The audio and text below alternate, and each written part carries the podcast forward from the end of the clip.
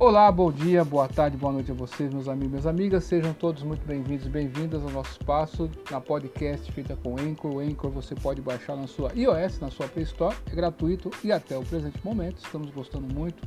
Você que acompanha nosso trabalho aí, você pai, mãe, curioso, educação, aluno, aluna, professor, professora, sejam aí todos muito bem-vindos e bem-vindas, sem deixar de esquecer de mencionar aqui uma comunidade que nós gostamos muito que é a comunidade do Erro Resposta. Quer perguntar algo, quer responder algo, entre na comunidade do Erro Resposta. Mandar um grande beijo para minha amada Elisângela, um beijão para o meu amado filho, mano, papai te ama de montão. Hoje é dia 17, né? De outubro de 2020. No meu relógio são exatamente 14 horas e 44 minutos. 40, 41 minutos, né? Desculpem aí. E vamos dar continuidade. Demos uma pausa longa, né? A leitura que nós fazemos né, do Dicionário de Filosofia da Educação de Christopher Inck e John Gingell, editora Contexto.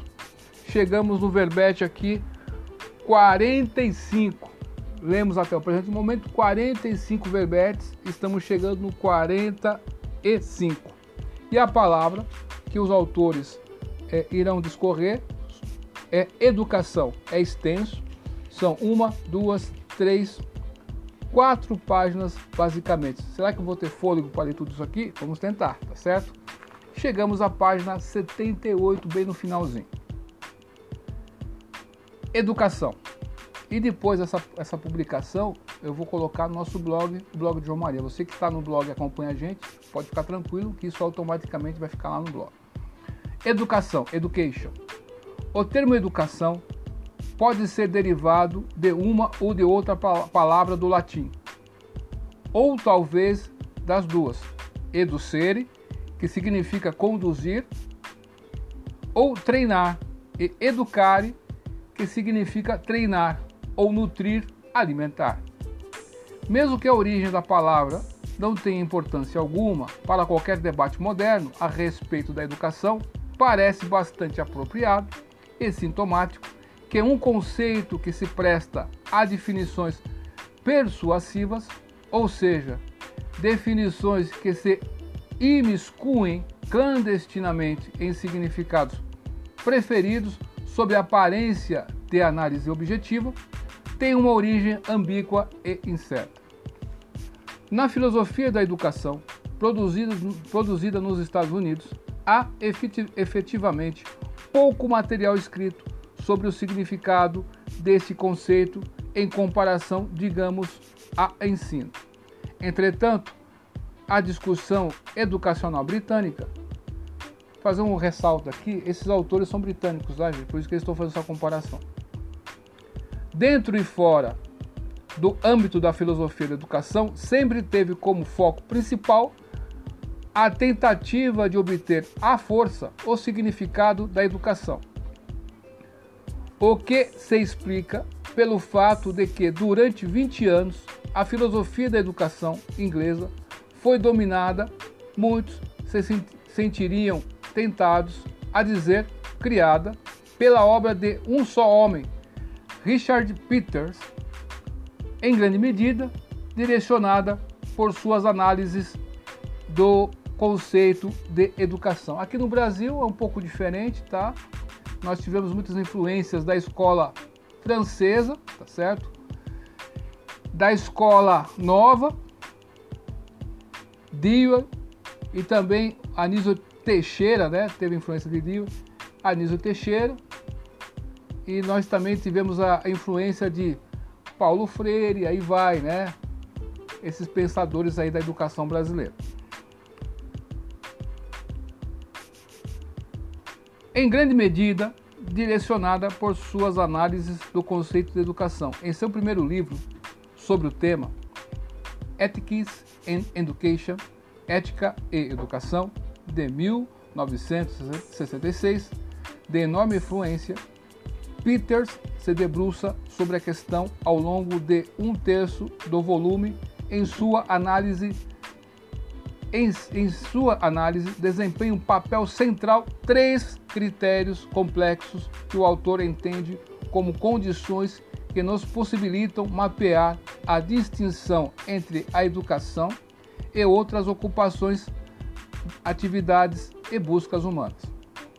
O primeiro critério é o de que a educação, em seu sentido pleno, tem uma implicação necessária a de que algo de valor ou importante está acontecendo.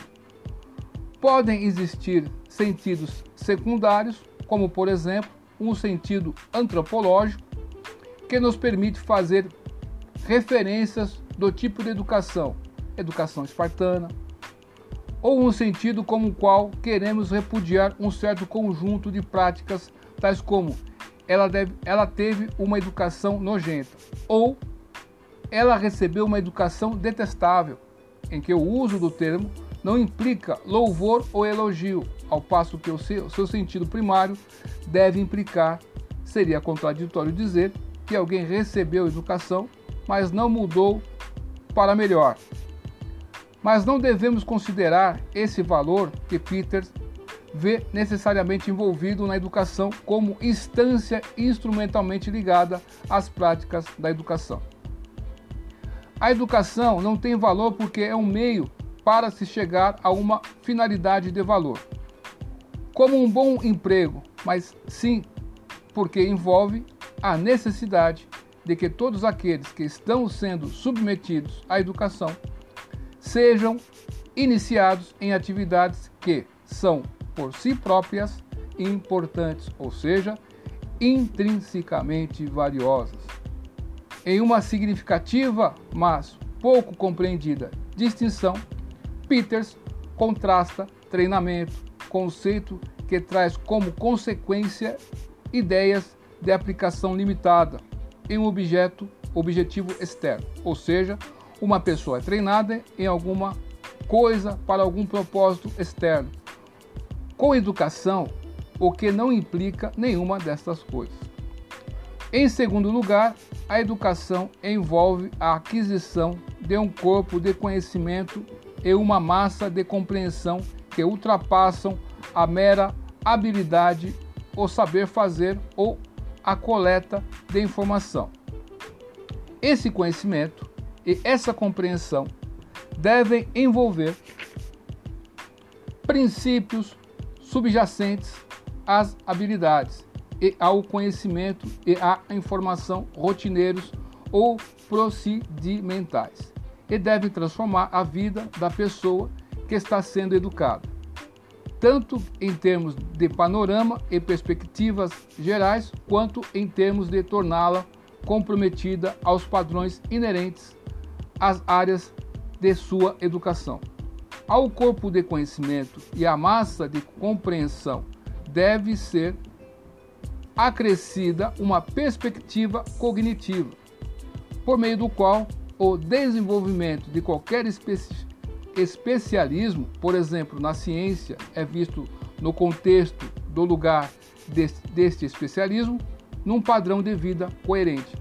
É interessante isso aqui, esse ponto né, desse, do autor aqui.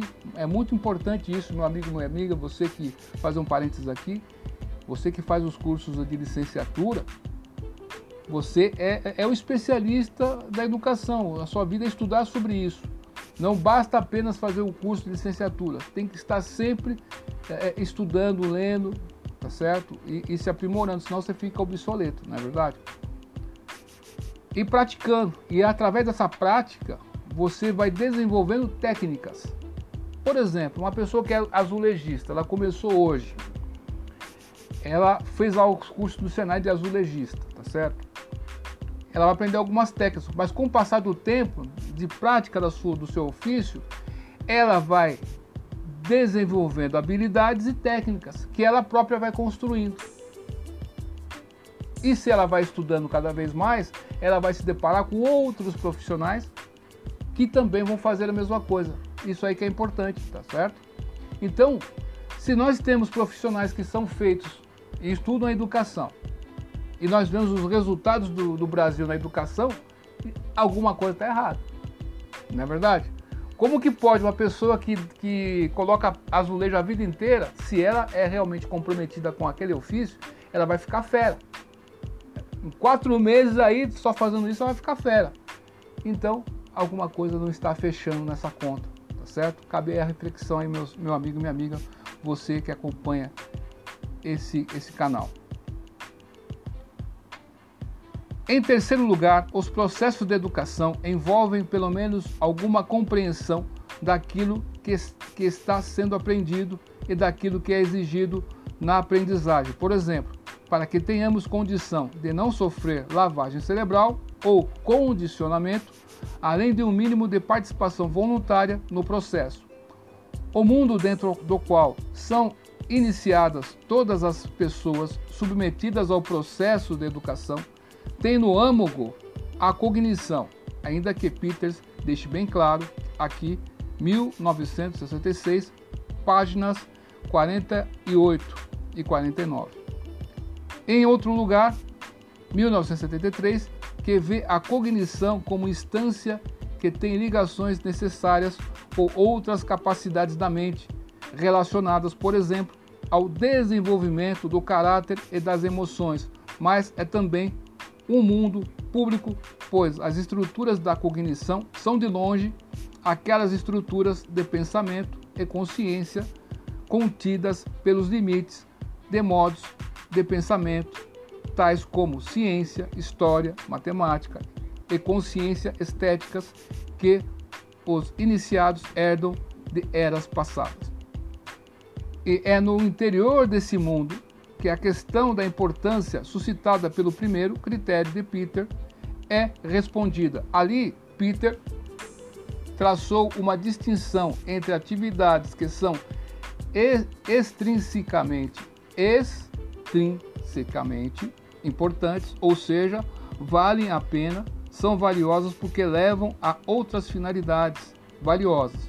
E aquelas intrinsecamente, o outro extrinsecamente e aqui intrinsecamente importantes, ou seja, valiosas em si mesmo, sendo que a educação está a salvo, segura e firmemente atrelada a essas essas últimas. Mas também acontece que, de acordo com Peters, tais atividades podem ser justificadas como educacionais, porque é somente no contexto de atividades como ciências, apreciação literária, história e filosofia que a questão da justificação das atividades educacionais pode ser questionada e respondida. Assim, o argumento máximo e derradeiro para o conteúdo da educação é uma dedução transcendente daquelas ocupações e atividades que, de acordo com ele, devem estar pressupostas no ato de perguntar e responder a pergunta. Porque isto, em vez daquilo, por exemplo, as, atividades, as atividades pressupostas pelo processo de justificativa enquanto tal. Depois da publicação de Ética e Educação, a abordagem de Peters para o conceito de educação tornou-se de várias maneiras um dos focos centrais do debate da filosofia da educação. Era muito comum que estudiosos, ao voltar os olhos para análise de Peters, criticassem suas ideias, muitas vezes com relação às bases metodológicas. Peters foi acusado de apresentar prescrições para educação como parte da prescrição do próprio conceito, ou no mínimo, da aceitação acrítica de prescrições elegidas a partir de uma versão bastante particular do conceito. Woods, 1967, barra Dry, 1967, Eidel, 1973, Frankena, 1970, esses autores estão contestando isso. Outra, outras vezes, ele foi acusado de ignorar fatores sociais, oferecendo, portanto, uma teoria da educação que era, na melhor das hipóteses, conservadora, ou, no pior dos casos, reacionária. Adelstein, 1972, Harris, 1979. Ponto. O mais notável, contudo, era a maneira com que os comentado comentadores fossem de todo simpáticos ou de todo hostis ao programa de Peters, Udes e Barrow, 1975, Planning, 1982, tendiam a corrigir e remendar os itens individuais da análise dele, ao mesmo tempo em que aceitavam a maior parte de sua estrutura. Provavelmente, a maior crítica à análise apresentada em Ética e Educação é a de que tenta fazer coisas demais com recursos de menos. Parece improvável que, com o maquinário disponível, seja possível responder a todas as questões que Peters alega responder. Ele próprio parece ter chegado sozinho a essa conclusão. E nos anos que se seguiram, a publicação de Ética e Educação bateu em retirada e orquestrou um recuo com relação à sua posição inicial. Em Educação e o Homem Educado, 1970b, reconheceu que a noção de educação que vinha defendendo era historicamente datada e que encapsulava valores que simplesmente não podiam ser derivados de uma análise conceitual. Também corrigiu alguns dos equívocos resultantes de sua distinção entre educação e treinamento. Em justificativa da educação, retornou à leitura da justificação oferecida em sua obra anterior, Peters, 1973. Mas a tentativa de remodelar suas ideias acabou sendo bem sucedida em revelar ainda mais profundamente suas fraquezas. Brist, 1986. Em dois artigos posteriores, Ambiguidades na Educação Liberal e o Problema do seu Conteúdo, 1977, e Valores Democráticos e Objetivos Educacionais, 1979, Peters parece abandonar a pureza formal de sua abordagem inicial em nome da tentativas, de tentativas de localizar as práticas da educação solidamente nos limites de alguma compreensão, ainda que geral, do mundo social. Entretanto, enquanto isso envolve um bem-vindo reconhecimento de, de que tal contexto pode ser necessário para evitar a acusação de que ele está simplesmente enxertando o conceito adentro os aspectos por ele definidos.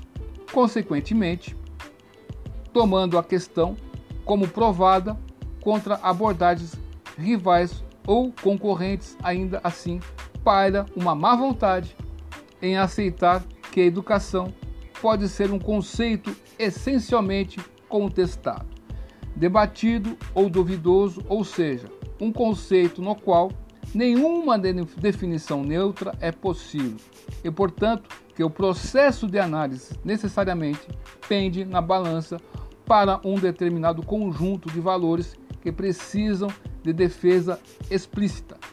Em sua obra mais tardia, Peters distingue de fato as partes da concepção de educação que são puramente analíticas das partes carregadas de valor e, portanto, contestáveis. Mas não fica completamente claro se essa tentativa de demarcação é bem sucedida, porque os elementos analíticos nos quais ele insiste, por exemplo, que a educação envolve algum tipo de aprendizagem e que desenvolve capacidades para a vida, ou acabam vazios de conteúdo e são incontestáveis porque dizem muito pouco ou são preenchidos por conteúdos carregados de valor particulares e tornam-se, de novo, contestáveis e precisam de defesa explícita. Interessante, não é verdade? Então, meus amigos, minhas amigas, nós vemos aqui, né, é, explicar sobre educação, quantas palavras, né? Você veja que nós temos ali um livro é, é, O que é Educação, de Carlos Brandão, né? editora brasiliense, né? acho que nem existe mais essa editora. E nesses livros ali, você vê que é um livro só, um livreto só, só falando sobre o que é educação, não é verdade? Então, a educação é, é, é uma coisa que você, meu amigo, minha amiga, é um assunto que você que, que estuda, você que faz pedagogia, você que faz licenciatura, você tem que se debruçar sempre, não tem jeito. A sociedade precisa de homens e mulheres que estão pensando na educação, vendo o que está acontecendo e tentando salvar a educação. Nós temos que ter pessoas capacitadas para isso. Não podemos mais ficar vendo a educação no Brasil, ir lá por ralo e está tudo bem, está tudo certo. E você, meu amigo, minha amiga, que faz sua parte aí, que está fazendo uma mudança aí, parabéns. E a mudança pode ser feita em qualquer local. Você, pai, você, mãe, você pode fazer isso. Você na sua comunidade aí, você pode fazer isso. Tá certo? Continuando. Os filósofos da educação têm dívidas enormes para com a obra de Peters. Uma dessas dívidas é a consciência dos tipos de argumento a serem evitados ao máximo possível. A obra de Peters mostrou que é altamente improvável que um entendimento da educação pautado simplesmente na análise para solucionar questões educacionais substanciais renda frutos verdadeiros no aspecto educacional. Também mostrou que tentar responder a muitas questões de uma só vez, ao mesmo tempo, é correr um risco considerável de entregar muitos reféns à própria sorte. Pesquisas recentes na área, tendo aprendido essas lições de cor, são relevantes e dignas de nota por oferecerem definições minimalistas e, portanto, minimamente controversas da educação. White, 1982, capítulo 1, define a simplesmente como formação ou criação, ao passo que Wink, 1996, capítulo 2, oferece, of, oferece algo como preparação para a vida adulta. Os dois autores, em sua tentativa, aparentemente tão pouco ambiciosa, no quesito definição, evitam alguns dos perigos que Peters encontrou primeiro. Podem tomar parte dos debates substanciais a respeito da educação, por exemplo, com relação ao conteúdo curricular, sem que sejam acusados subrepeticiamente de suas próprias respostas já desde, já desde o início.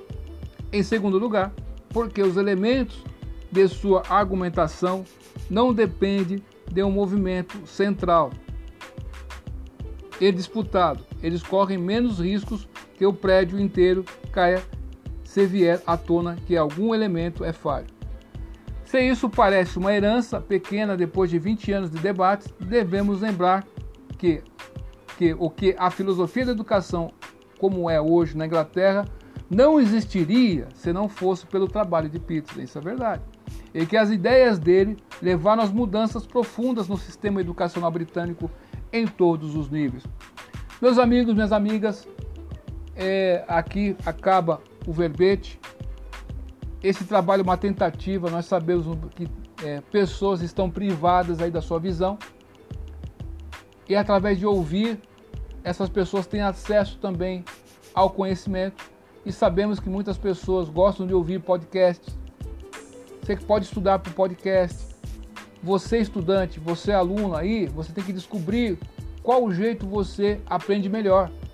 Tem pessoas que ouvem, aprendem melhor. Você tem que saber qual, qual o seu caminho. Infelizmente, muitos alunos e alunas passam pela escola e ninguém ensina isso para elas. Passam para escola, para escola, pela escola e ninguém ensina-os a como segurar corretamente no lápis, a como posicionar o caderno corretamente na mesa. Você quer destro, você quer canhoto, tá certo? certo? Como estudar, como tomar nota das coisas. Então, é, tem estudantes que é sinestésico espacial, tem estudantes que são linguísticos muito desenvolvidos, tem estudantes que são lógicos matemáticos muito desenvolvidos. Nós temos que saber, você tem que se encontrar e saber como que você se encaixa aí, meu amigo, minha amiga, para você tirar proveito de você mesmo, tá certo? Você tem uma máquina que é seu cérebro, você tem que saber como ele funciona melhor. Cada cérebro é um cérebro, né? É um mundo à parte. Beleza? Dito isso aí, eu agradeço demais esse trabalho, adoro fazer isso, adoro responder perguntas, adoro fazer podcast, é isso que eu gosto de fazer, meus videozinhos, gosto de fazer minhas publicações no meu blog, gosto de fazer comentários, é isso que eu gosto. Eu amo ser o que eu sou. Mesmo que eu não ganhe para isso, eu amo ser professor. Duvide de tudo, depois duvide da dúvida, estude hoje, porque amanhã pode ser tarde. Até mais, tchau.